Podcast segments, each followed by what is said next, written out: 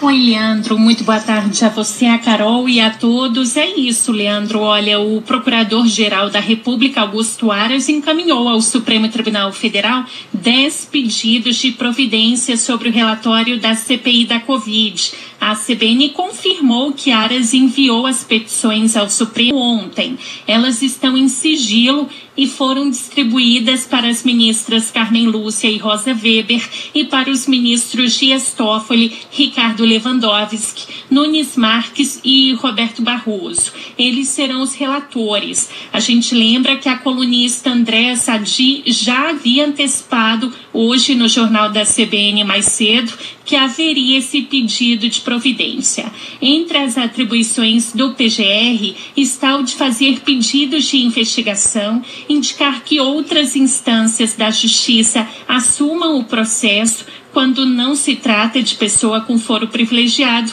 ou pedir arquivamento. O prazo para a área se manifestar terminava amanhã, um mês depois que ele recebeu o relatório da CPI da Covid. A CBN conversou com cinco subprocuradores que apostam em uma atuação procedimental. Leandro. E o que, que significa exatamente, Isa? Explica para o nosso ouvinte eh, essa manifestação, manifestação dos subprocuradores. Isso, Leandro. Olha, todos eles conversaram comigo reservadamente, né? Mas disseram que o Procurador-Geral da República ele quer tirar a pressão em cima dele e mostrar que não está inerte nem omisso, mas que também não vai tomar medidas mais drásticas que possam causar impacto ao governo. Na visão desses procuradores que falaram de forma reservada, o PGR deve tomar medidas técnicas ou ou seja, desmembrar o relatório e encaminhar para ministérios públicos estaduais quem não tem foro privilegiado, além de requisitar remessa de documentos ou pedir alguma investigação, mas sem tomar, sem tomar nenhuma decisão de mérito. Os subprocuradores avaliam que não dá para a área simplesmente ignorar o relatório, já que há uma pressão dos senadores e uma expectativa de, um, de uma resposta dele dele,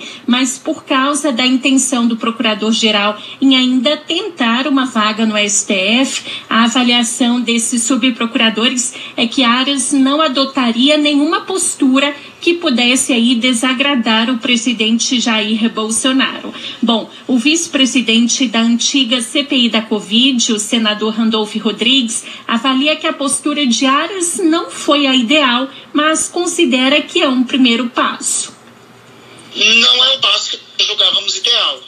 Nós julgávamos que o, o passo ideal a essa altura fosse mover a ação penal contra aquelas autoridades que tinham foro, já que o inquérito entregue pela CPI já havia sido concluído. De qualquer sorte, não é o ideal, mas na noite do desespero é luz de lamparina, é alguma coisa.